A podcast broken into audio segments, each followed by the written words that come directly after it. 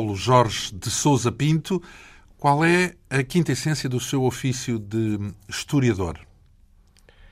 Bom, eu penso que a quinta essência do ofício de historiador é uh, uma capacidade de equilíbrio e de balanço. E quero com isto dizer uh, selecionar, escolher, retirar o que é importante, separar o que é importante do que é aleatório. Portanto, quando há muita informação, conseguir abstrair-nos dos pormenores e focar-nos no essencial. E no, e no, cenário inverso, que é quando a informação é pouca ou muito escassa, conseguirmos completar o resto, o resto do quadro quando a informação não existe. E esta capacidade de obter um bom balanço, um bom equilíbrio entre reduzir a informação quando ela é muita para o essencial. Quer dizer que às vezes criar... confunde, é isso? Quando é, mais, quando é demasiado às baralha? Vezes, às vezes confunde, às vezes confunde. E tanto confunde quando ela é demasiada como quando ela é escassa. E daí o tal equilíbrio. e daí o tal equilíbrio. Ora é, bem. É esta capacidade de discernir o que é essencial do que não é essencial não é? Do o que é fundamental do que é aleatório é uma, é uma é, penso eu, a quinta essência do ofício de historiador. Ora, e vem bem a propósito, eh, tendo em conta o livro que nos traz aqui. O nosso convidado, Paulo Jorge de Souza Pinto, nasceu em Lisboa em 1966, há 47 anos, portanto, para além de um mestrado em História dos Descobrimentos e Expansão Portuguesa eh, pela Universidade Nova de Lisboa, o nosso convidado tirou também um doutoramento em Ciências Históricas pela Universidade Católica Portuguesa, onde é de resto professor. Entre as publicações que assinou consta justamente este livro, que tem no título uma pergunta: Será que os portugueses descobriram a Austrália? Essa é apenas uma das 100 perguntas sobre factos, dúvidas, curiosidades dos descobrimentos que constam neste livro, edição Esfera dos Livros, com pouco mais de 300 páginas e que nos remete para um longo questionário que aqui iniciamos. Uh, lá está, tal, a tal síntese foi muito importante para poder juntar, uh, dá mais ou menos três páginas por cada pergunta e podemos começar não, por dá, esta. Dá exatamente três páginas. Três páginas por cada pergunta. Uh, podemos começar por esta. Uh, em que se pergunta se os portugueses foram de facto os primeiros a descobrir a Austrália. Bom, a, a, a resposta é, sem entrar em contradição, um não e um sim. Então. Os portugueses descobriram a Austrália se entendermos como descobrir a Austrália os primeiros europeus a chegarem à Austrália. Então, os... e o padrão para se chamar descobrimento é se for um europeu? É isso? Não, é, depende exatamente do que é que se entende pela palavra de descobrir, porque é o seguinte: o continente australiano não era inabitado, portanto havia gente a viver lá. Muito provavelmente o continente australiano era conhecido por uh, mercadores malaios, javaneses, chineses, ou seja, uh, provavelmente aquela terra era conhecida pelos mercadores asiáticos, e que já lá teriam posto o pé no século XV. Então, se calhar, a pergunta mais pertinente seria se os portugueses foram os primeiros europeus a pisar europeus, a Austrália. Exatamente. E é esse entendimento que as pessoas têm na cabeça quando fazem esta pergunta. Quando saem aquelas, por vezes, na imprensa sobre se os portugueses descobriram ou não a Austrália. No, no fundo, fundo, a pergunta é se foram os primeiros europeus. Os primeiros europeus. E foram exatamente. os primeiros europeus? Uh, é muito provável que sim, embora não haja provas digamos, eh, concludentes eh, que, que, que, esclareçam a questão. Então, mas quando alguém vai para uma terra, não, não trata logo de pôr lá a sua marca? Pois pela é, primeira vez? Pois é precisamente essa questão que lança o, digamos, o especial interesse desta, desta pergunta. É que nós, quando falamos em descobrir, falamos em se foram estes ou aqueles, os primeiros, os, aqueles que descobriram. O famoso padrão não, não é colocado. Associamos logo a imagem do padrão, a imagem do Colombo, não é? Que chegou ao Novo Mundo, desembarcou, tomou posse da terra em nome dos, dos, dos reis católicos. Ou, no nosso caso, o descobrimento da costa africana, os padrões onde eram colocadas então, as marcas. E na Austrália não foi assim?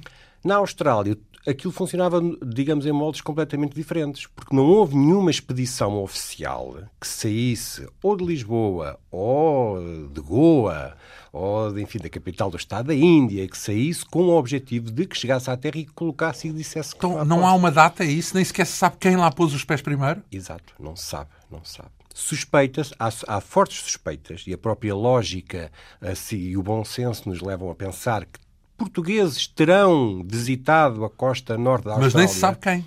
Não sabe quem. Por, porquê? Porque estamos a falar não de um capitão do Manau que tivesse partido com uma ordem del rei, mas de mercadores portugueses, eu costumo dizer sempre a mesma expressão, os Fernões Mendes Pinto que Então, andariam e, por não, e ali... e não havia mercadores de outros países europeus por ali? Espanhóis ou Durante o- holandeses? Ou... Durante o século XVI, não. Durante o século XVI, não. Os espanhóis estavam preocupados com, com outras questões um pouco mais a norte eh, e, portanto, não se tem conhecimento durante o século Mais a norte que é XVI. Filipinas? eh, Sim, sim, sim. Sobretudo que a questão das Molucas, sobretudo, de chegar às Ilhas das Especírias. Eh, e foi essa a disputa entre Portugal e Espanha durante o século XVI. Os holandeses só chegaram nos finais do século, desse mesmo século. Como não há, não há provas concludentes que os portugueses tenham chegado à costa australiana ao longo do século XVI, portanto, antes do holandês e tudo isso. O que há é suspeitas, e a própria lógica indica, que de facto não há motivo nenhum Se andaram por ali, devem lá ter estado. ali. A- Então, agora- mas não deixaram sequer marca em terra, é isso? Não deixaram Não um, se conhece, um edifício, um Não, padrão, não, uma pedra rabiscada, nada? Não, e a explicação também é simples, quer dizer, para quem conhece estas temáticas, percebe perfeitamente. O continente australiano estava fora das rotas de comércio. Portanto, as rotas de comércio que ligavam o sul da, da China, eh, as Molucas, Timor também roçava por Então, ali. estrategicamente, não, não interessava Não, isso? aquilo era, era eh, literalmente o fim do mundo. Deserto, não interessa. Deserto, portanto, aquilo não tinha interesse nem para chineses nem para mercadores, não tinha sândalo, não tinha especiarias, não tinha pimenta, pelo menos não, a não se conhecia. E, portanto, eventualmente a experiência de séculos de eh, comércio asiático que lá teria tocado não teria descoberto, enfim, nada com particular interesse. Os portugueses, como no século XVI, andavam a bordo de navios asiáticos e alguns também E seus. século XVI que Princípio ou final? Ao longo de todo o século XVI, não se sabe. Então, desde o princípio. Não sabe, Portanto, não já sabe. em 1500 e pouco, é isso? Pouco depois da conquista de Malaca, em 1511, os portugueses começam a frequentar aquela região. Os portugueses chegam a Timor, eh, provavelmente em 1515, 1516, chegam a Timor. E, portanto, Estão a um passo. estão a um passo, só que aquilo ficava fora das rotas, aquilo ficava fora do Então, circuito. e há um padrão em Timor e não há um padrão na Austrália? não, é há, isso? não há um padrão em Timor, Então sabe? não há. Não, não, não. não. Então, mas não houve, um- não houve uma descoberta, entre aspas? Não, não, não. Não sabe exatamente até a data. Não sabe. Sabe sim. Bom, isto, enfim, isto já nos está a lançar para Timor e não então, para a Austrália. Não, é que eh, significa que documentação. calhou ser Timor português. Podia ter sido a Austrália.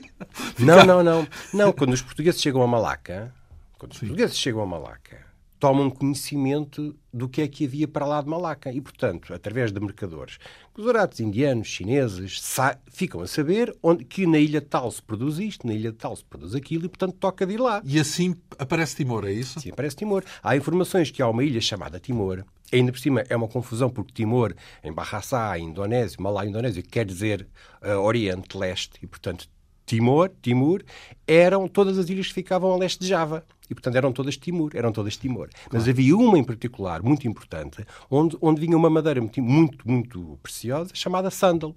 E os portugueses, imediatamente, portanto, se eles vão lá, nós também vamos, toca de... Isto depois era feito em parceria, em navios de mercadores asiáticos, malaios, indianos, e, portanto, os portugueses chegaram a Timor, provavelmente em 1515 ou E 1516. chegaram só a metade da ilha, porque aquilo foi... Não, não, não, não, não, não, não. não. Primeiro, eh, quando era português, era toda, é isso? Eh, Não, não, não. eh, Isso podemos deixar para, para quando chegar à altura. Mas pronto, como, como a Austrália ficava fora disto, a rota depois de Timor infletia para o norte, para a China, enfim, passando depois, enfim, as Molucas, as Filipinas, tudo isso. Timor ficava fora, digamos, enfim, a linguagem eh, corrente, era uma carta fora do baralho. Eh, perdão, a Austrália, o continente australiano. Sim. E, portanto, os portugueses não tinham grande interesse em ir lá. Agora, é muito possível que ao longo do século XVI e depois disso que tenham lá tropeçado. Sim. E, portanto, não tem- e como eram mercadores privados que iam muitas vezes Então, e isso é só uma conclusão de um historiador português? Não, ou não, qualquer não, historiador inglês está disposto a reconhecer isso? Com certeza. E os australianos, isto é, nomeadamente? Isto é o, o, digamos, o Consensual. consensual em relação aos Os historiadores. portugueses andavam por lá primeiro. Possivelmente Entre os sim. europeus. Agora, há uns ecos, há uns ecos. Então? Há na documentação, há uns relatos, por exemplo, há um personagem, um, um luso-malaio chamado Manuel Godinho de Herédia, que nos seus tratados fala de uma série de, faz uma série de referências que nos permitem indiciar, não que ele pôs lá os pés, mas que foi buscar informações, foi beber a fontes Que andava por lá alguém. que os portugueses teriam lá chegado, malaios e tudo isso. É uma pena não terem Agora- escrito qualquer coisa mais Exato. concreto. Agora, porquê que esta questão é importante? É porque há teses, há livros que vendem muito, têm eco eco, na imprensa e em muito lado, de, falando de, de, uma viagem de Cristóvão de Mendonça em 1522, que dizem alguns autores que saiu tal de, de, de, Lisboa e foi à procura da Ilha do Ouro e tocou na costa da Austrália, contornou a Austrália e tudo isso. São trabalhos feitos por, geralmente por. Mas não há provas, por, é isso? Não, os dados são falsos. Ou seja, Uh, no historiador, eu, eu chamo pseudo-historiadores, não é, não é estar a denegrir, são pessoas que têm muito interesse nestas temáticas, alguns australianos, uh, e portanto juntam peças que não podem ser juntas, que não podem ser ajuntadas assim, assim a escopo e martelo. E portanto não conhecem a documentação portuguesa, uh, concluem. Então, e esse tal navegador não foi à Austrália? É não, não foi à Austrália, porque na data que ele alegadamente, alguns dizem que por lá andava, já estava de partida para o Hormuz, e portanto, juntando as peças da documentação portuguesa, percebe certo. não bate certo. Não é? Ora bem, então, no fundo, a pergunta é para desfazer um mito, não é verdade? É para, portanto, há uma versão e é para dizer se calhar não é bem isso. Andavam por lá, mas não é propriamente aquele, lá, a pessoa que pensam que andavam. Ou seja, a pergunta correta seria os portugueses estiveram na Austrália antes dos holandeses ou antes, de, antes dos outros europeus? Antes dos europeus. Foram os primeiros europeus. Parece que sim. E a pergunta é assim. E a resposta aí seria assim. Então, e foram os primeiros a desbravar o Atlântico, que é a sua primeira pergunta neste livro? Os portugueses não, andava, não andavam outros a atravessar o Atlântico? Foram os primeiros a atravessar o Atlântico? Esta pergunta é daquelas que já tem implícito, ou seja, eu faço a pergunta para dizer a resposta logo dizer que sim. Evidentemente que sim. Evidentemente? Uh, evidentemente que sim. Porque é que eu levantei? Porque é que eu pus logo, pus logo no início? Para já, porque fala-se, ou seja, no arranque, portanto, convém falar no início, quando se começa a tratar destas questões. Depois. Então, mas vamos lá ver. Espanhóis, por exemplo, não sulcavam o Atlântico? Holandeses não sulcavam o Atlântico? Sim, Ingleses mas... não sulcavam o Atlântico? Sim, mas não antes dos portugueses. Os portugueses foram os primeiros? Foram os primeiros. Eu levantei esta e questão... E mesmo noutro continente, em África, na América do Sul, não havia por aí uh, civilizações ou... Uh... Havia, havia, sabe-se... Navegavam, Sim, menos. sim, sim. Por exemplo, sabe-se que Estou a falar em épocas muito mais remotas, não é? Muito mais uh, antigas. antigas, não é? Se, por exemplo, no Sueste Asiático, o, a atual Indonésia, não é? Aquelas populações, de onde é que elas vieram? Há várias teses que se confrontam. Nós estamos a falar de há milénios atrás, então, é? Mas isso é no Pacífico, não é no Atlântico? Sim. Uh, uh, por exemplo, isto são os problemas da navegação da história da humanidade são questões que, que entroncam em, em, em problemas muito mais gerais. Fala-se, por exemplo, que, que estes povos terão vindo, uh, terão colonizado, por exemplo, Madagascar está a ver a distância que Estes é... Estes do, do, do, Oriente, do Extremo Oriente? Do, do, do Sueste Asiático, da, da, da Indonésia. Em relação ao Atlântico... Atravessaram o Índico, então? O Índico. É claro que as condições do Atlântico não são as mesmas do Índico, não é? Lá existem monções, existe um regime de ventos que não existe no Atlântico, onde, onde o regime é diferente. Em relação ao, ao, Atlântico, o Atlântico tem fama, tem fama, enfim, e proveito a falta dele de ser bravio. E, portanto... Hum, Existem culturas e civilizações que estão à volta do Atlântico, mas atravessá-lo era difícil. Implicava um grau de risco uh, grande, imenso, não é? Por isso é que a nossa civilização tem raízes não no Atlântico, mas no Mediterrâneo, que é um mar relativamente fechado, não é? E a nossa civilização desenvolveu-se em torno do Mediterrâneo e, portanto, os hábitos de navegação dos povos... Estão ligados ao Mediterrâneo e não ao Estão ligados ao, ao Mediterrâneo, os gregos, romanos, cartagineses, tudo isso. Agora, passar o Atlântico, aventurar-se no Atlântico desconhecido, era, era um salto. Um risco enorme. Um, e foram os portugueses que o fizeram primeiro, com a história da vela latina e de navegar contra o vento, não? Do, do, de, sim, de dublinar. Sim, foram sim. os portugueses. Eu, eu, eu, com esta questão quis, quis, quis, mencionar um pouco, abordar um pouco as histórias que se falam, de, que, que se mencionam sobre os precursores dos portugueses, não é? E, portanto. E quem eram? Há indicações de, de uns navegadores da antiguidade que alguns relatos dizem que terão uh, contornado parte da costa africana. Mas da antiguidade vindos de onde? Uh, de Cartago, por exemplo, de, de cartagineses. E há depois as navegações dos vikings. Não é? Essas são de facto. Mas isso junta à costa sempre, não chegam não, a atravessar o Atlântico, atravessar. Os vikings, os, muito provavelmente, porque existem vestígios uh, arqueológicos e parece ser também consensual de que terão chegado a, a, portanto, ao norte da América do Norte, não é? Ao Canadá. Uh, ao Canadá. Uh, porque é que isso é importante? É importante, enfim, depois há uma série de estranhezas relacionadas com os navios e com tudo isso. Então, isso quantos anos antes dos descobrimentos? Uh, Séculos? É, é, muito fácil. Dobrar o ano 1000. Bem, 500 anos antes, então. Por aí, sim. Porque é que não se pode dizer exatamente que foram precursores dos portugueses? Porque em história é preciso vermos, como hoje em dia se diz muito, a viabilidade de tudo isto. Ou seja, é, aliás, um, uma, um, um, um, interesse fundamental que eu de vez em quando chamo a atenção nos, ao longo de algumas destas perguntas, que é, não importa muito saber se houve alguém com um espírito temerário que conseguiu fazer um feito. É, é, tem importância enquanto herói e enquanto feito pessoal. Mas se nada disso deixou consequências, se nada disso teve continuidade, histori vikings, é historicamente é, é, um, digamos, um beco sem saída, um ponto morto. No caso dos vikings é uma curiosidade, é interessante perceber, compreender e conhecer. Então, no fundo, o que só era levou... importante se, coloniz... se houvesse um colonizador. Não, eles colonizaram. Há, há vestígio de uma colónia viking no, no, no, na América do Norte.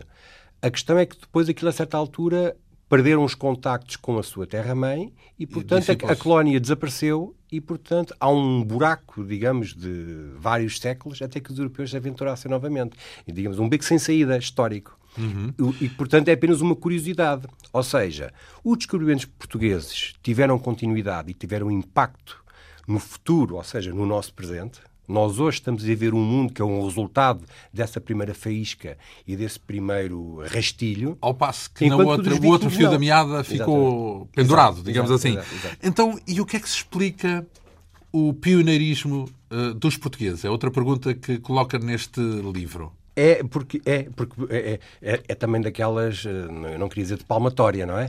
Mas, mas eh, é daquelas questões que muitas vezes nos assaltam o espírito, que é, então, mas porquê é que foram os portugueses os primeiros? E porquê é que foram? É, foram os, os, portugueses foram os primeiros, eu, eu, agora vou dizer algumas quantas coisas que são uma espécie de, de, de heresias, heresias ah. nacionais. Uh, há uma série de condições que, que propiciaram que os portugueses tivessem tido sucesso. Ou seja, os portugueses não eram, não eram mais valentes do que os outros. Como tivesse sido que aquilo tudo, como se o, o, sucesso das viagens de descobrimento tivesse, tivesse sido uma vontade indomável, quase predestinada para conseguir ir além.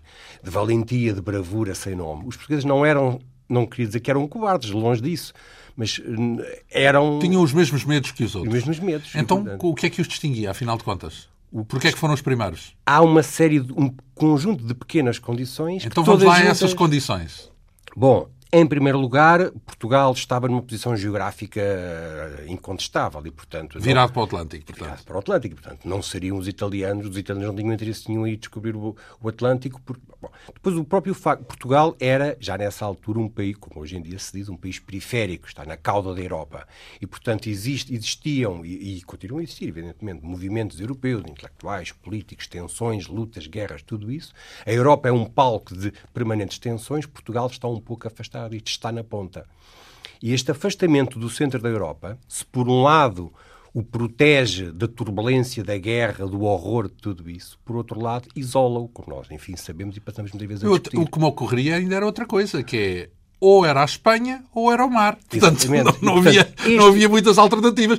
Se a Espanha não era exato. possível, então tinha que ser, só, só podia é, ser o mar. É. Portanto, é? este isolamento, portanto, este, este, este virado para o Atlântico, tendo um poderoso vizinho nas costas, digamos... Empurrou. Em, provocou as condições, enfim, uh, colocou as condições, criou as condições para que estas viagens tivessem tido sucesso. Depois, há de facto... Mas, por acaso, ainda há aí um pormenor, é que é preciso uma decisão é preciso, se quisermos o, uma, claro. um homem de Estado, claro, claro. para dizer é por ali. Claro, claro, claro. Ou seja, nós podemos ter um. um uma, Há um, montes de, de, países que vivem à beira-mar e não foram uh, pioneiros a atravessá-lo, não é? Nós podemos ter uma sala, um paiol carregado de, de pólvora, se não houver uma fisca, aquilo não arde, não é? Pois claro. uh, uh, e nesse ponto de vista, então.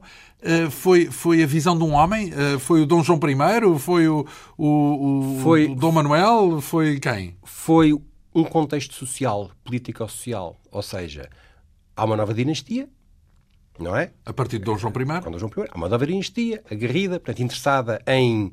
em porque, ainda cima, era de origem, digamos, bastarda, não é? Uh, e, portanto, era preciso que... mostrar o seu e tal. Um conjunto de gente turbulenta, interessada, da dinâmica ambiciosa, como se diz hoje, hoje em dia, em torno de tudo isto. E depois há, ligado a estas questões, há o desejo de uh, como se diria hoje em dia, uma vez mais, mostrar serviço. Como é que se mostrava serviço? Como é que uma nova dinastia mostrava serviço? Hoje em dia, os líderes europeus. Uma conquista, uma faz, guerra. Faz, exatamente. Faz, hoje em dia, os líderes europeus Terrível, promovem uh, operações de charme, não é? Naquela altura era continuar a reconquista, no caso dos portugueses. E, portanto, fazer feitos de guerra mostrarem-se então, campeões... Mas isso podiam, vamos lá ver, mas isso não significa atravessar o oceano. Isso podia, e, e fizer, e fez uh, virada sul, virado uh, contra os mouros, não é? Uma guerra... Claro. Uh... Exato, mas o interesse... Este pioneirismo, ou seja, as viagens de descobrimento que vieram a dar os frutos ao longo dos séculos, começaram estão, pelos mouros. Começaram, estão muito associados num primeiro momento àquela visão tradicional da guerra contra os muçulmanos. Ceuta, portanto, é isso? Uh, Ceuta, exatamente. Está ligado a isso. E só aos poucos é que os dois caminhos se vão uh, então, desviando. porquê é que foi conquistada Ceuta? Porque essa é a terceira pergunta do seu livro. a conquista de, é, é, a questão de porquê é que foi conquistada? Foi conquistada porque é, era, digamos, um não era Ceuta um objetivo fundamental para o Dom João I e para a ínclita geração, não é? O Infante Henrique e os, e os, seus irmãos. Não é que Ceuta fosse fundamental. Fazer algo como foi a conquista de Ceuta é que era fundamental e, portanto, fazer um feito de, um feito Lá está, de guerra. afirmação. Uma afirmação. Agora, Ceuta... Mas Ceuta tinha algo de atrativo em todo o caso? Não. Pouco. Era só por ser uh, infiel, infiel? Não. Sim, é muçulmano. Sim, muçulmano. Sim, sim, sim. Uh, pouco. A Ceuta não era especialmente atrativo. Aliás, não era o primeiro alvo, não foi Ceuta aquela ideia que nós temos muitas vezes de que já haveria um plano. Então, primeiro foi... conquistar Ceuta e depois ir por aí abaixo. Não. Qual foi o primeiro alvo, então? Uh, o objetivo fundamental, uma vez que o Algarve acaba ali, não é? E, portanto, não havia mais Algarve, havia mar só. Era Gibraltar para aí, não? Uh, Granada, não é? Portanto, sim, sim. No sul porque, porque eram, na altura... Era muçulmano. Era muçulmano. Exatamente. Mas só que havia um acordo tácito entre os reis cristãos da Península, portanto Portugal, Castela e, e, Aragão, de que havia uns caminhos já traçados e, portanto, Granada era, dizia-se na altura, da conquista de Castela, portanto estava destinada, estava reservada a Castela, não é? Castela avançando para sul, avançava para Granada. Portugal não tinha mais porque o Algarve acabava. Na verdade, avançando para sul, era capaz de ir a Ceuta, porque perto, a Ceuta fica, fica mais ou menos na mesma... Exato, exato. E, portanto, Granada era muito mais importante, sabia-se que era um reino rico. Agora, os portugueses sabiam, tinham acabado de sair da guerra com Castela, não, não iam causar um, um problema, um conflito destes, arriscando-se a, a tomar a, a Granada. E, portanto acabam por decidir Ceuta. Alternativa. E foi decidida à última da hora, num momento. Uh, aliás, há um relato que diz que quando a Armada, a Armada que foi preparada em segredo, não é? Uh, quando a Armada sai de Lisboa, é que é decidido se se toma Ceuta, se se toma Gibraltar. E acabou por ser Ceuta? Uh, Ceuta. E, portanto, nada disto foi planeado, foi improvisado. E porquê é que foi digamos, a importância de Ceuta. Muitas vezes diz que, bom, Ceuta era de onde vinham as joias, as riquezas do Oriente, e foi com a, ao ver as riquezas do Oriente que o infante do Henrique se lembrou de lá chegar. Uh, isto é falso, não é verdade. Quer dizer, as coisas não se passaram assim. Não era um interposto, Ceuta? Ceuta também ficava, digamos, no fim de um conjunto de rotas, porque se Portugal era a cauda da Europa, isto agora... Enfim, Ceuta seria Ceuta, a cauda do mundo enfim, islâmico. Uh, era, porque ficava na ponta e, portanto, não tinha um especial interesse. Era, de facto, o término, o término de uma série de, de, de, derrotas. O que Ceuta fez, o que a conquista de Ceuta fez, para os portugueses, para o infante do Henrique, sobretudo, foi que aquilo resultou, aquilo foi um grande sucesso. E aquilo era, como se diz em linguagem, penso eu, estratégico-militar, aquilo era uma testa de ponte para conquistar o resto de Marrocos e, portanto, aquilo era um, um, uma, uma, lança em África. Uma lança em África, exato, exato. E, portanto, a partir daqui consegue-se fazer mais feitos de guerra e tomar, e tomar o reino de Marrocos, enfim, recuperar Marrocos para a cristandade. Foi um sucesso a conquista, mas depois um dos irmãos do, do, do infante Henrique por lá ficou. Não ficou em Ceuta, ficou em Tanger. Em Tanger. Que é lá ao lado. Então, ao lado de Ceuta, ficou, enfim, no mundo. Uh, e, e uh, há muita história que se conta à volta disso. Eu recordo do meu tempo ainda de escola, antes de 25 de Abril, de se falar da história de Dom Fernando, herói que mandava dizer ao reino: não, eu fico aqui, não, quero, não troquem, deixem estar, que eu prefiro ser mártir do que sim, uh, sim. devolver a terra. O que é que se passou de facto então? Uh, ou melhor, retomando a pergunta que consta no seu livro, o infante Dom Fernando foi realmente um mártir abandonado à sua sorte? Uh, a pergunta é tem, é, tem metade tem, de verdade e metade de mentira. Quer dizer, eu, eu não posso eventualmente, evidentemente. Foi abandonado à sua a, sorte, mas não foi um mártir. É a questão do, do mártir e do martírio é, é um conceito que, que, que, enfim, que deve ser explicado uh, à luz de outros conceitos que não de simples perguntas e respostas, evidentemente. Agora, eu queria aqui abordar a questão se ele foi ou não abandonado. Uh, ou seja, se e o largaram lá.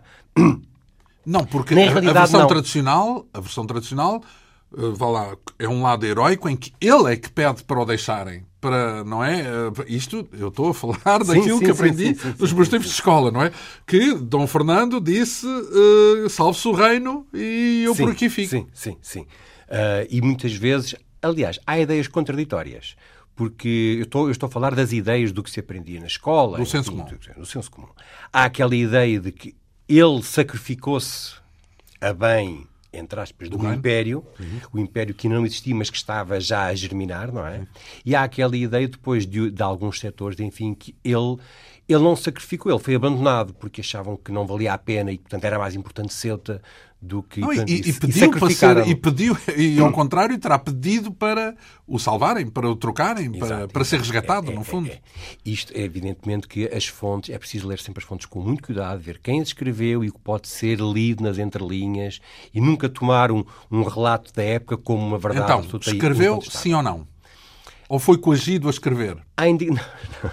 Não, um, na prática aconteceu o seguinte: uh, havia um processo de negociação e, portanto, aquilo não se colocava esta questão, digamos, trágica ou nacionalista sobre ou ele se sacrificava ou o, o embrião do império se perdia, que não se colocava com este dramatismo. Houve uma derrota, isto, isto era banalíssimo na altura. Houve uma derrota, houve reféns. O infante Henrique devia ter ficado lá como refém.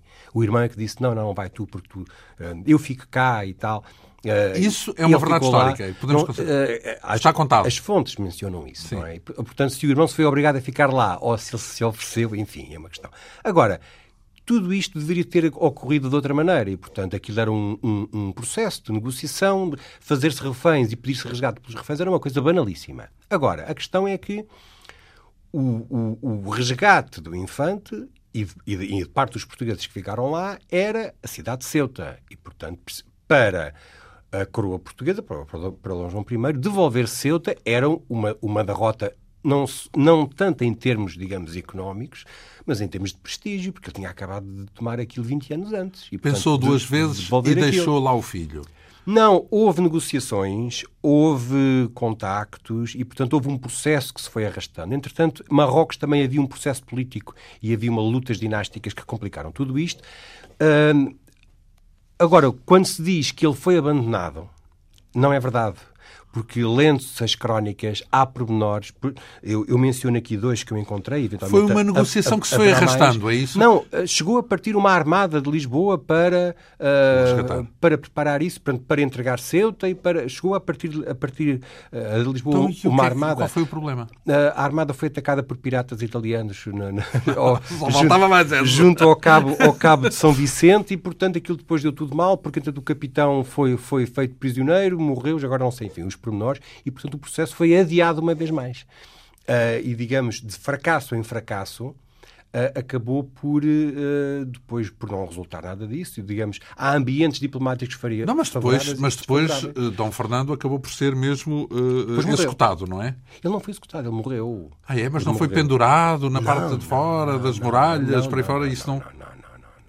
Então, significa que uh, uh, a verdade histórica é mais complexa e que foi, foi um longo período de negociação em que ele gostaria de ser libertado, gostaria de ser resgatado, mas não foi Provavelmente, isto agora adivinhamos nós, provavelmente, se ele não tivesse morrido em data tão prematura, se ele tivesse sobrevivido mais uns anos... Até é? podia ser que fosse libertado. A, a coisa poderia eventualmente ter tido um, um desfecho. Então, mas quanto tempo ele esteve, então, refém? Uh, Uns quantos anos? Uh, sete anos. Ora, sete anos. Sete anos. Sete anos. Não foi o suficiente para, para concluir a diplomacia, para deixar a diplomacia funcionar. Depois, temos outra questão sobre a primazia portuguesa nos descobrimentos, porque para os portugueses não se ouve falar de outra coisa senão descobrimentos. Mas essa primazia é aceite uh, sem reservas, ou seja, o mundo inteiro reconhece a primazia dos portugueses nos descobrimentos? Uh, sim. Hoje sim. Ai, mas nem sempre foi assim. Hoje sim. Hoje sim. Hoje, qualquer manual escolar, penso eu, quer dizer, os manuais escolares são sempre uma, uma são sempre uma, uma melancia, nunca sabem o que é que está lá dentro. Não? É? São sempre, uma, são sempre uma, uma, surpresa porque são feitos. Mas pelos... falamos dos manuais escolares em Portugal, é isso? Uh, de qualquer país. Eu estou a dizer, se nós lemos o manual escolar de um qualquer país que fala dos descobrimentos, deverá eventualmente ser mencionada a primazia dos portugueses. Digamos Estou que os historiadores nunca... à escala global reconhecem Sim, essa primazia. É, é, é, mas nem sempre, mas de, de, de, depreendo das suas palavras que nem sempre foi assim. É isso? Já, já sim, houve sim, exato, uh, exato. suspeitas sobre essa primazia? É isso? Exato. Então. Foi, foi, foi. É claro que nós hoje, hoje em dia quando vemos os documentários do canal de História, de vez em quando, vêm lá também uns quantos disparates, só falam do Colombo e não falam dos portugueses. E, portanto, eh, isto é, é mas universalmente... falar do, dos portugueses? Em muitos casos, sim. Mas, enfim, isto são pormenores. Eh, nós, por, por vezes, vemos... Mas isso é um português a queixar-se? Uh, é, às ou... vezes acontece. Mas, sobretudo, os americanos acham que a viagem de Colombo foi a mais importante de toda a história universal. Descobriu porque... a América? Exatamente. e, portanto, é assim. Então, mas e, um... e uh, quando é que... Vamos lá ver, se quisermos, na outra face dessa sim, moeda. Sim, sim, portanto, porque houve uma altura onde não eram os portugueses que eram vistos como os. O... Sim, até chegarmos à situação que hoje em dia penso que é consensual. Não há nenhum historiador, digamos, de nome e de reputação que venha dizer que não. Enfim, já há, há várias décadas. O que acontece é que para chegarmos a este ponto uh, tivemos que passar por umas quantas etapas. E quando estamos a falar, digamos, em eh, historiadores uh, europeus de reputação internacional, estamos a falar sobretudo a partir do século XVIII e XIX. E, portanto, a ideia de que os portugueses foram os primeiros a, a explorar o Atlântico, a desbravar a costa africana e, e, dando início a este processo que veio ter as consequências, enfim, que nós sabemos, um, durante muito tempo seguiam os, os, cronistas, enfim, os compiladores europeus seguiam os cronistas portugueses. A certa altura, no século XIX, há uns quantos momentos onde tudo isto é mais ou menos abafado, é, assim entre aspas. Não foi nenhuma conspiração antiportuguesa. Ah, tem a ver, uma vez mais, eu estou sempre a dizer que a história tem tudo a ver com o momento em que nós estamos e não, e não sempre com o momento do passado. Ou seja, quando há impérios coloniais que se degladiam em África, quando os portugueses que tinham pequenos interpostos na costa africana, no século XIX, são subitamente, uh, digamos, disputados por franceses e britânicos, Evidentemente que um argumento de peso é dizer que nós fomos os primeiros a chegar. E os portugueses, durante muito tempo, esgrimiram, porque já não tinham exército nem marinha para, digamos, uh, para, para, para, enfrentar as, as, as, pretensões francesas e inglesas, é os chamados direitos históricos que valem. Nós temos direitos à, à Foz do Rio Zaire, temos direito à região de Cacheu, que é a atual Guiné-Bissau, porque fomos os primeiros a chegar aqui. Ora bom, o que acontece foi que, sobretudo, enfim, eu detetei alguns casos de, de historiadores franceses que uh, pegaram numa quanta documentação da época e concluíram que não, não. Na realidade, foram normandos, ou seja, do norte da França, os primeiros a desbravar o, o continente africano. Isto, Isto era claro, falso? Uh, portanto, hoje já se provou que não foram era normandos? Fa era falso e foi, digamos, eu não queria dizer desmascarado, porque dá a ideia, foi assim uma, uma conspiração internacional e tal, mas, mas sobretudo um nome muito importante do Visconde de Santarém, que poucos anos depois com uh, provas documentais, sérias, bem estudadas, bem analisadas, provou à Academia Francesa, ele fez isto em Paris, publicou em francês, mostrou em como estas pretensões que tinham sido navegadores uh, normandos, os primeiros a chegar ao Golfo da Guiné e tudo não isso, fundamento. não tinham fundamento. Ora bem, então, e uh, outra pergunta que faz é se não terão sido os portugueses um, a dominar as Canárias, porque é que não dominaram as Canárias? Porque, na verdade, quem vai junto ao largo de África para sul Uh, o, o, não dá com as Canárias. Dá, exatamente. E os portugueses não deram com as Canárias? Deram, deram, deram, deram perfeitamente. E deram antes dos espanhóis? Não, as Canárias eram conhecidas já na Idade Média. Mas povoadas, é isso? É, bom, as Canárias, hum, na Idade Média, eram conhecidos. Sabia-se da existência das ilhas. Há expedições do século XIV, chegada às Canárias, promovidas por Aragão, por, enfim, por Castela e tal. As ilhas eram habitadas pelos chamados guanches, populações indígenas enfim, locais, não é? Da, a da, a da terra. Uh, que extinguiram-se pouco, pouco tempo depois devido ao contacto com os espanhóis e, portanto, mas há uma diferença fundamental em relação à Madeira e aos Açores. Tinham uma população? É que eram habitadas por, por humanos, não é? Por, tinham uh, sociedades que por lá viviam, enquanto a Madeira e os Açores não. E, portanto, isso era uma diferença fundamental. Pois a Madeira e os Açores, sobretudo os Açores, estão no meio do Atlântico. As Canárias estavam e estão, porque não se mexeram desde, desde esse momento, à latitude do bejador. E, portanto, marcavam o limite do mundo conhecido. Uh, e eu pus esta questão porque, afinal, os portugueses foram os primeiros não é? a desbravar o Atlântico. Se foram isto, se foram aquilo, porquê, porquê, é que, não... porquê é que as Canárias hoje são espanholas? Alguém pode ser levado a pensar, bom, foi por causa dos Filipes que ficaram. Não, não tem nada a ver com isto.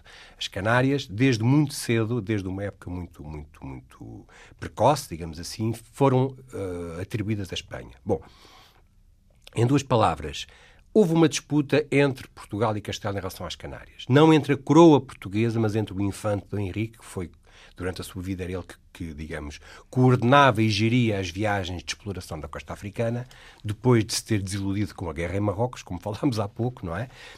Um, e, portanto, ele e antes dele outros tentaram ocupar as Canárias. Como é que isto se fazia? Mandava-se para lá uns navios carregados de um capitão que se tornava o senhor da terra e de uns quantos soldados, que chegavam lá, submetiam as populações e fixavam-se. O problema era depois garantir a manutenção, a colonização, a viabilidade económica, como nós hoje dizemos. E depois aquilo por vezes fracassava, depois vinha uma outra, uma outra expedição mandada por, por, por Castela, uh, que disputava uma outra ilha e depois os, os europeus lutavam entre si. Bom, Durante algum tempo, durante a vida do Infante Henrique, portanto, meados do século XV, as Canárias eram um ponto, um ponto de disputa de, entre Portugal e Espanha. Até que chegou um momento em que Portugal e Espanha entraram novamente em guerra. Tinham acabado a guerra em 1411, depois da crise de 1383-85, estavam em paz há várias décadas e por causa daquela questão do Dom, do Dom Afonso V se ter uh, tentado obter uh, o trono de Castela com a Joana Beltraneja, enfim, uma questão dinástica, há um estado de guerra entre as duas coroas. E evidente, portanto, e houve escaramuças na fronteira. Um dos pontos onde essa guerra era evidente, era onde havia disputa, ou seja, nas Canárias. Bom, quando foi, tratado, quando foi assinado um tratado de paz entre as duas coroas e se estabeleceu definitivamente a paz, em 1479, no Tratado de Alcáçovas de Toledo, era preciso resolver a questão das Canárias. Ou seja, não podia, não podia ser permitido que continuasse a ser um pomo de, de discórdia e de lutas e que desse aso novamente à foi por consenso, é isso? Foi aliás, um consenso que resultou num bom negócio em, em Portugal. Como os espanhóis estavam forte, os espanhóis e os castelhanos fortemente empenhados nas Canárias, e, e, nessa altura os portugueses já estavam bem mais a sul na costa africana, já estavam no comércio uh, da costa africana, que já dava lucros, e portanto havia todo Vocês ficam com as Canárias Exatamente. e nós... E nós, nós e nós, portanto, o que aconteceu foi que os portugueses renunciaram às Canárias e os espanhóis renunciaram às navegações para o sul das Canárias. E, portanto, os portugueses... Isto é nosso e vocês ficam daqui para baixo. Exato, exatamente. Daqui para baixo com o resto. Portanto, isto na prática era a paz entre as duas coroas. Os portugueses ficavam... Castela reconhecia... Então, estrategicamente pode ter sido decisivo. Porque se fosse a inversa, se calhar quem andaria agora a falar dos descobrimentos eram os espanhóis. Evidentemente, mas Portugal tinha apostado. O infante Dom Henrique. Quem foi o, o monarca que negociou esse tratado? Em 1479, na negociação do tratado, o tratado foi, teoricamente, uh, negociado pelo rei Dom Afonso V, que reconheceu a sua derrota. Mas teórico é isso? Não, na prática foi outro... Na prática foi o filho, o, o futuro Dom João II. Ou seja, o Dom João II. Tal que muita gente considera um estadista importante. E, portanto, já nessa altura percebeu que não valia a pena, perdoe uma expressão, andar ali às torres com os castelhanos à canto das Canárias, porque os seus interesses iam muito mais para, para o sul. Exato. Já, os portugueses já há décadas que faziam comércio no sul, portanto, na costa africana, e aí, digamos, é que estava, é que era preciso apostar. E, portanto, os espanhóis concordaram em não navegar para o sul das Canárias e os portugueses cederam as Canárias. É claro que depois havia problemas, porque as Canárias podiam servir como ponto de interseção da navegação portuguesa. Mas, Vocês são piratia, pirataria? Uh, corso, portanto, eh, Sim, em caso de Um país contra o outro. E, portanto, uh, isto, claro, confiava-se na boa vontade de fazer a paz entre, duas, entre as, duas, as duas coroas. Então, e tínhamos a ciência náutica mais avançada da época? Portanto, a história, voltamos outra vez, porque é uma das perguntas também que lança aqui no seu livro. A ciência náutica portuguesa era a mais avançada do mundo? Era a mais avançada da Europa, certamente. E por, eh, digamos. Por, Falamos da vela latina e de, navegar à bolina e essas coisas, eh, esses conceitos é, é, que aprendemos na escola? Sim, sim, sim. Isso é que era uh, não um fator distintivo? Sim, sim, sim. Uh, era mais avançada no mundo no seguinte sentido. Eu, enfim, eu o astrolábio e essas não, coisas. Exato, exato, os instrumentos. Eh, eu não sou matemático e, portanto, eu não tenho, não tenho e, e, e, nem tenho pretensões de estar a detectar exatamente se, o, se a obra do, do autor tal que fala, não sei o quê, se o erro de 1% era mais importante do que o erro de 2% que o outro tinha dito. Enfim, isto são questões que os especialistas em cartografia e em náutica é que discutem. Uhum. Eu queria, sobretudo, tratar aqui o seguinte: a ciência portuguesa era a mais avançada do mundo, mas era uma ciência, uh, sobretudo, prática. Ou seja, os portugueses não se muniram de grandes conhecimentos teóricos, não foi preciso ir buscar os grandes sábios da Europa e nós não, não criámos uma academia para aprender. Mas sabiam-na toda. Aprendemos praticamente. então, mas uh, uh, isso era reconhecido, porque essa, isso é que interessa saber. Isso éramos nós a dizer isso não, ou mas... os europeus sabiam que nós sabíamos? Uh, mais tarde, sim, na altura. Não, sim, sim, na, na altura preciso. Mas é preciso entender o seguinte: ao longo do século XV, estas viagens de, de descobrimento eram algo que, embora trouxesse lucros, e os lucros nessa altura, como hoje, eram algo importante, não é? Hoje mais do que na altura, uh, eram um pouco uma curiosidade. Ou seja, para a Europa, a Europa via com grande interesse os conhecimentos e os produtos que vinham, que chegavam a Lisboa não eram propriamente algo que fosse motivo de disputa nessa altura ainda. Veio a ser num período tardio, nos finais do século XVI, quando as potências europeias tentam disputar a Portugal o, o, o domínio dos mares. O domínio. E, e, para esse domínio era necessário o conhecimento náutico, inerente.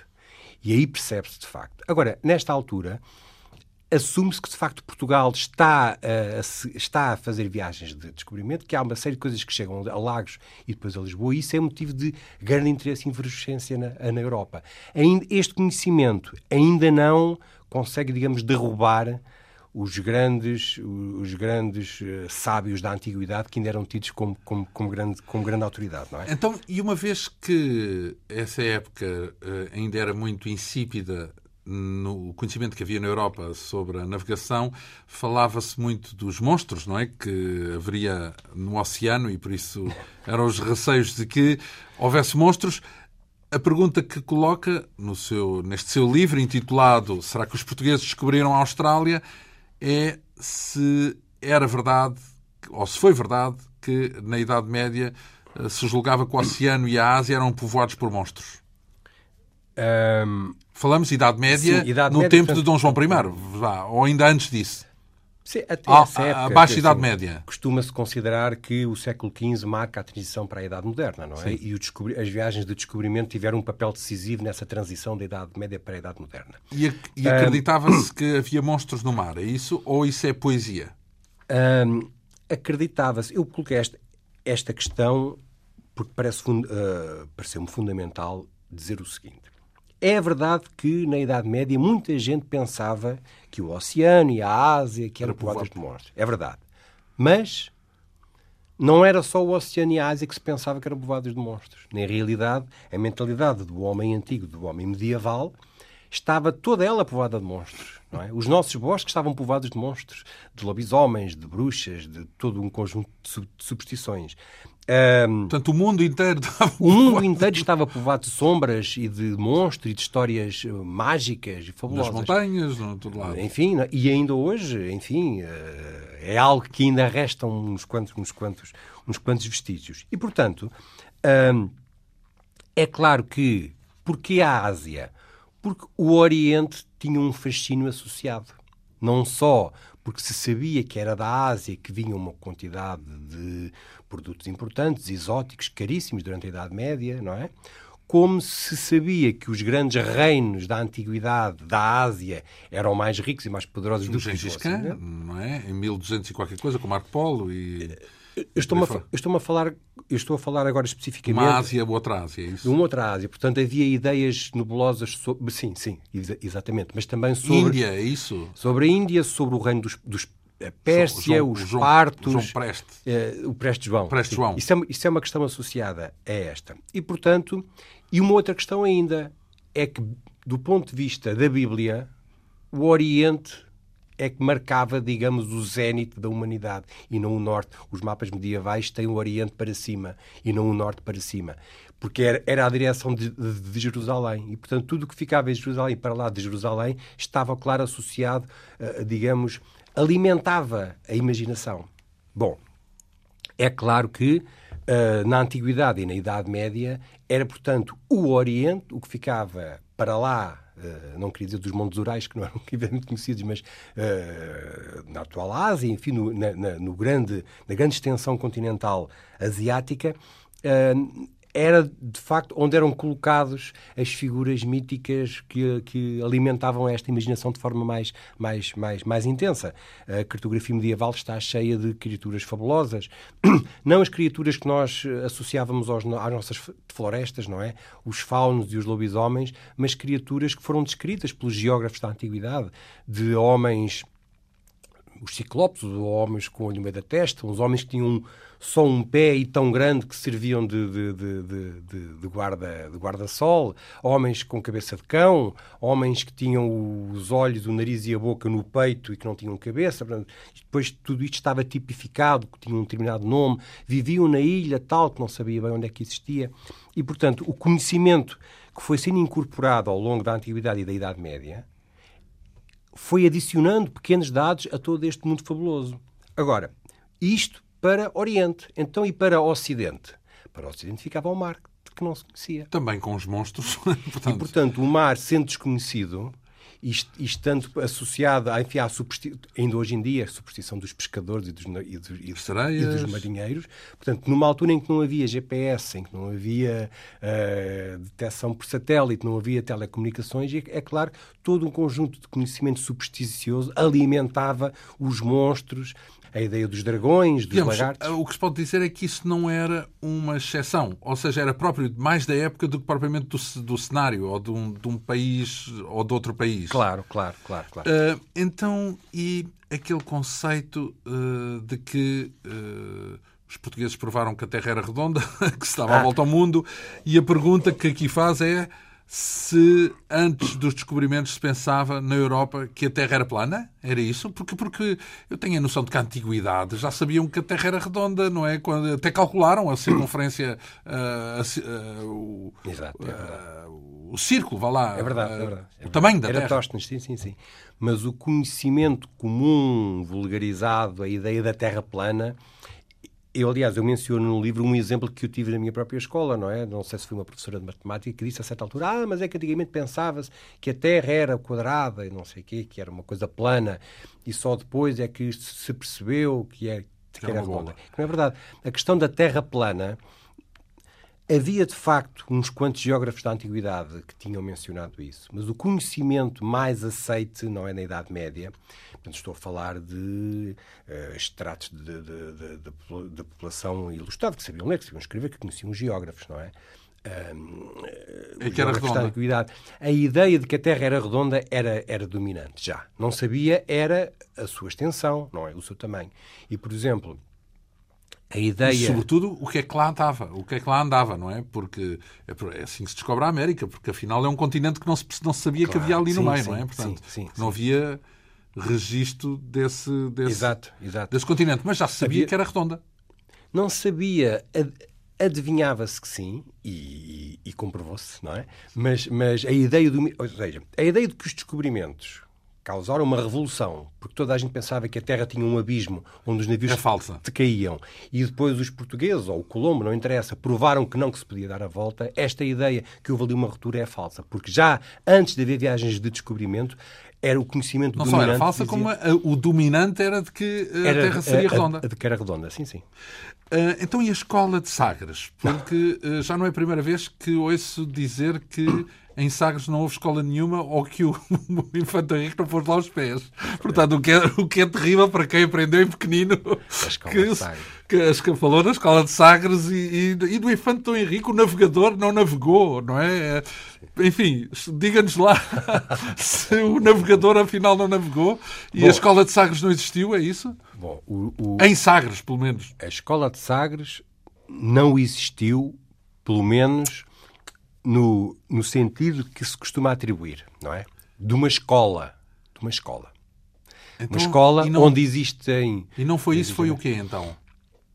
Provavelmente em Sagres não existiu uh, praticamente grande coisa ou nada.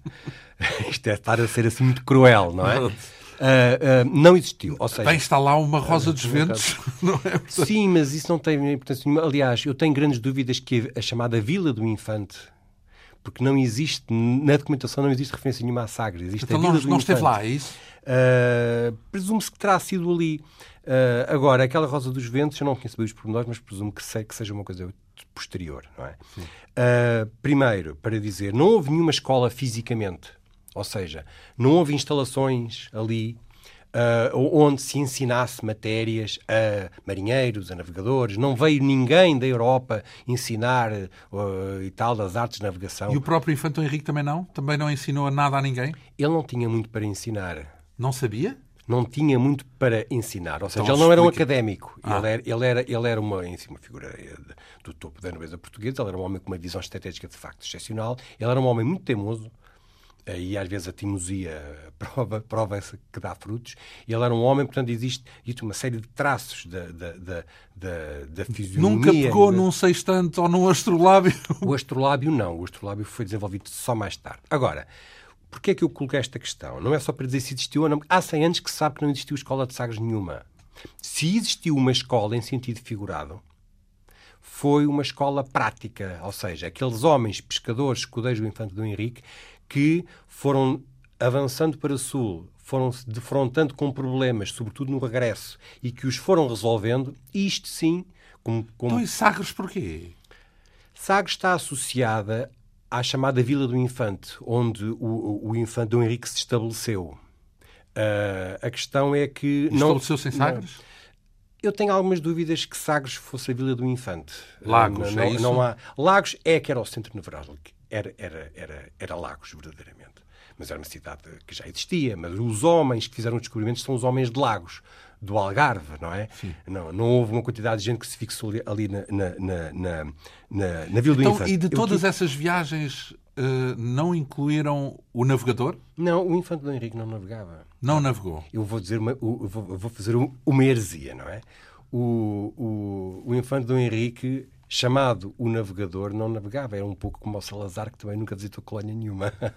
Isto não há... Bem, mas lançava há... as expedições, é isso? É, é. Orientava, é, tomava isto, a decisão. Isto é um paralelo disparatado, porque, porque não tem, evidentemente, nada uma coisa a ver com outra, mas, mas o infante do Henrique é chamado o navegador porque coordenou, dirigiu, inspirou, financiou e, sobretudo, teimou em fazer as viagens de descobrimento. Então, a fama que lhe cabe como navegador, no fundo, acaba por ser justa, digamos assim, naquele sentido não literal, mas no sentido em Com que uh, os descobrimentos e a indústria da navegação lhe deve bastante. O impulso decisivo, o impulso das o arranque dos descobrimentos das primeiras décadas, quando era tudo muito incerto, quando não sabia se aquilo dava lucro ou não e que ficava para lá e qual era o resultado das viagens, deve sobretudo a ele. Não só a ele, mas sobretudo a ele. Quem era Preste João? Falámos dele aqui há pouco. Eh, é uma das perguntas no seu livro. Preste João. O Preste João era um mito. Quando se fala no Preste João... Um fala, rei do Oriente, é isso? Fala-se ao mito do Preste João. Há um Preste João lendário, do qual se fala durante toda a, a Idade Média, e há depois uma identificação que os portugueses fazem com o Preste João, que é o imperador da Etiópia. Bom, o imperador da Etiópia não se chamava Prestes, muito menos João. Ou seja... não, podia ser uma adaptação de um fonema Sim. qualquer etíope. A coisa conta-se rapidamente. Prestes João é um mito que surgiu na Idade Média ligado às cruzadas.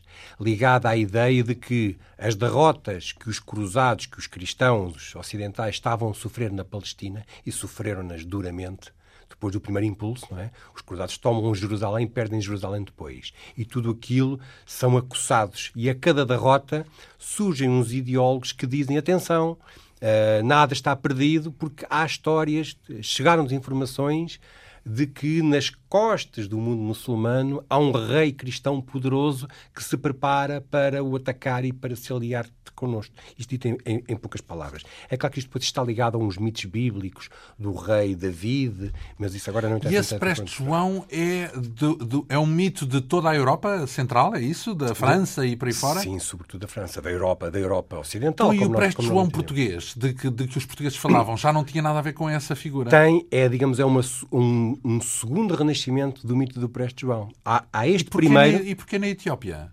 Porque esta primeira ideia, tipicamente medieval, de que o Preste João era um rei cristão poderoso que estava na Ásia Central. Para aí na Índia ou qualquer coisa não, assim. Não, não, não, nas estepes, nas, nas costas do mundo muçulmano.